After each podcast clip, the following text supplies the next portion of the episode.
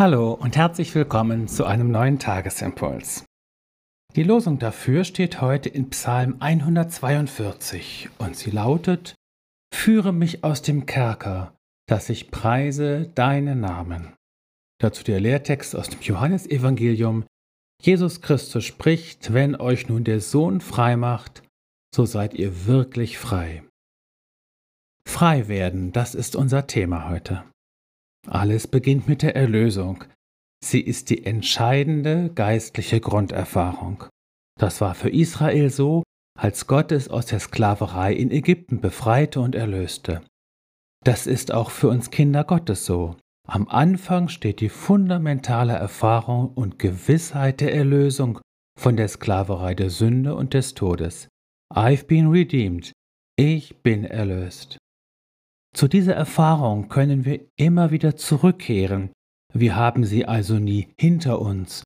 Und sie wird sich in der Regel auf unserem geistlichen Weg vertiefen.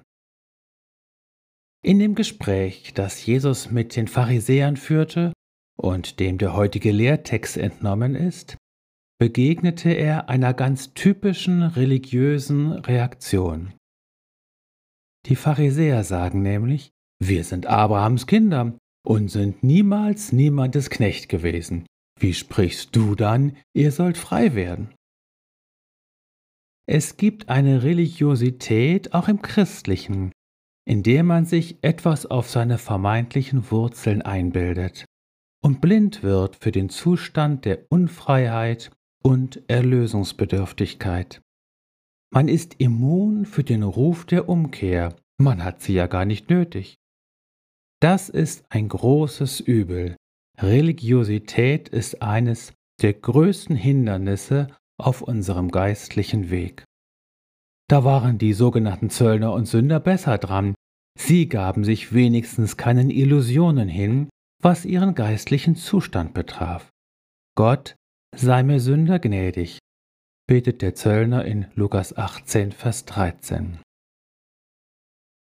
Man kann es sich in seinem Kerker, von dem die Losung heute spricht, also häuslich einrichten, ihn kurzerhand zum gemütlichen Wohnzimmer erklären und so tun, als wenn das das Schönste von der Welt wäre.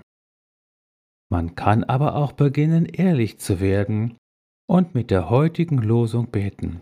Führe mich aus dem Kerker, dass ich preise deinen Namen. Ehrlich währt am längsten, das gilt hier ganz bestimmt. Am Anfang steht also die demütige Bitte, Herr, erlöse mich. Dann die glaubensvolle Annahme dessen, was Jesus am Kreuz erlösend für uns getan hat. Dann der Lobpreis, der fortan Unterton und Oberstimme unseres Lebens wird. In Jesus bist du gesegnet und liegt eine vollumfängliche Erlösung für dich bereit. In Jesus bist du gesegnet mit der Kraft zu einer schonungslosen und ehrlichen Inventur deines Lebens. In Jesus bist du gesegnet mit dem neuen Lied zu loben unseren Gott.